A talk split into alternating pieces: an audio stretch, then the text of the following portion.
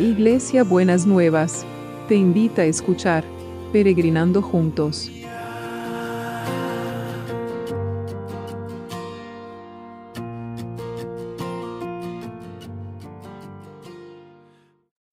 Buen día, mis peregrinos y peregrinas. ¿Cómo andamos para este sábado? ¿Cómo han pasado este viernes? Qué bueno, qué bueno. Les cuento una cosita. Llevé mi computadora arreglar y ya me, en 15 minutos me la arreglaron el, el técnico. Y no solamente la alegría que me la arregló, sino que no me cobró nada, gloria a Dios. El diablo no se lleva ni un pesito de mi bolsillo, gloria a Dios. Muy bien. Estamos viendo los sentimientos.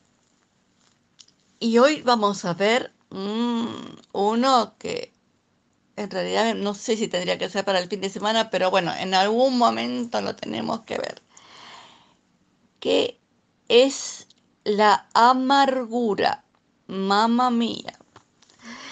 Y dice la Biblia en Hebreos 12, 14 y 15, en Dios habla hoy, dice, procuren estar en paz con todos y llevar una vida santa, pues sin la santidad nadie podrá ver al Señor. Procuren que a nadie le falte la gracia de Dios, a fin de que ninguno sea como una planta de raíz amarga, que hace daño y envenena a la gente. Ah, la amargura hace daño y envenena a la gente. Entonces, ¿cuál sería la eh, emoción que detona la amargura? La tristeza no elaborada. Una tristeza que no pasó su proceso de elaboración. Porque lo opuesto a la amargura es la alegría, el gozo y el placer. Eso no lo dice la Biblia, sino lo dice el diccionario. Entonces, cuando no tenemos alegría, cuando no tenemos gozo y cuando no tenemos placer, somos personas amargadas.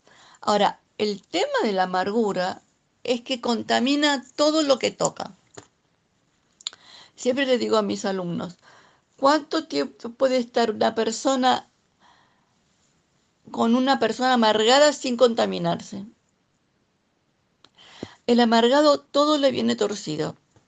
Si hay sol, porque hay sol. Si hay lluvia, porque hay lluvia. Si hace frío, porque hace frío. Y si hace calor, porque hace calor. Todo está teñido de amargura. El, el, amargado es aquel que, o amargado amargada, ¿no? Eh, hablo genérico, ¿sí? ¿Me entienden? Bueno, eh, el, amargado, amargada es en una hoja en blanco, usted pone un punto negro y, le, y uno le pregunta, ¿qué ves ahí? un punto negro. No ve todo lo blanco que está alrededor de la hoja. Siempre ve a través de lo negativo, de lo doloroso, de lo... Siempre al amargado siempre le faltan cinco para el peso. El tema que dice la Biblia es que donde entra la amargura se va la gracia de Dios. La gracia de Dios es ese regalo, es esa alegría, ese estar contento, ese estar satisfecho. ¿No? Entonces, mm, no, no, no, envenena todo lo que toca, envenena todo lo que toca. Entonces, no dejemos que la tristeza se convierte en amargura. No dejemos que por no elaborar y procesar una tristeza seamos personas amargas, resentidas. No es algo que hace bien a la persona Y esto es espiritual y es emocional porque afecta la salud mental de la persona. Una persona amarga se enferma. Una persona amarga no perdona, rumea todo el tiempo lo que le pasó. Una persona amarga no tiene fe. Una persona amarga no puede construir confianza. Mire cuántos límites trae la amargura. Una, una persona eh, eh, amarga está enroscada en sus propios rollos. Una persona amarga alguna enfermedad tiene. Tiene muchas veces esas amarguras se van a los huesos, ¿eh? Así que, ojo, eh, una persona amarga no genera un clima agradable en, un, en, en cualquier lugar donde esté. Entonces, no es grato estar con una persona amarga, ¿no? Eh, la verdad que la amargura no se enferma, ¿eh? No solamente se va la gracia de Dios, sino que no se enferma.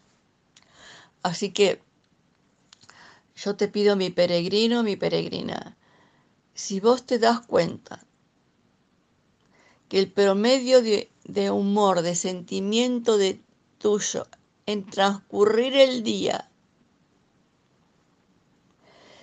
es con amargura, si tenés más del 50% de tu día amargado o amargada, urgente trabajar esta situación. Urgente. No es bueno una persona amargada. No es bueno una mamá amargada.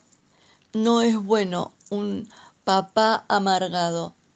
No es bueno porque son personas eternamente insatisfechas. Siempre le faltan cinco para el peso. Nunca la cosa está completa. Siempre miren lo oscuro y lo negro en vez de ver la luz. Porque dice que a nadie le falte la gracia de Dios. No buscan esa manera agradable de transcurrir los días. Entonces, tengamos cuidado y no le demos lugar a la amargura, ¿eh? porque nos hace mal a nosotros y fíjese, ¿eh? envenena todo lo que toca. Sin palabras, ¿eh? Está todo dicho. Está todo dicho. Hay personas que hablan, me amarga esto, me amarga lo otro, me amarga... Mm, bueno. La queja es una puerta abierta para la amargura. Ojito. Si usted es una persona quejosa, fíjese si no hay una raíz amarguita detrás de esa situación. Fíjese las cosas que atrae la amargura. Cuidadito, eh.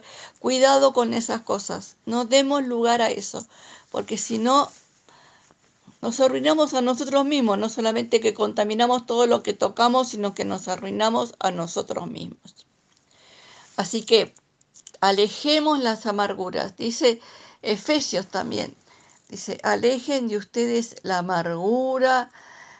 A ver, lo vamos a buscar. Efesios 4, que me encanta ese capítulo ese capítulo de, Efesios, eh, ¿no? Dice, eh,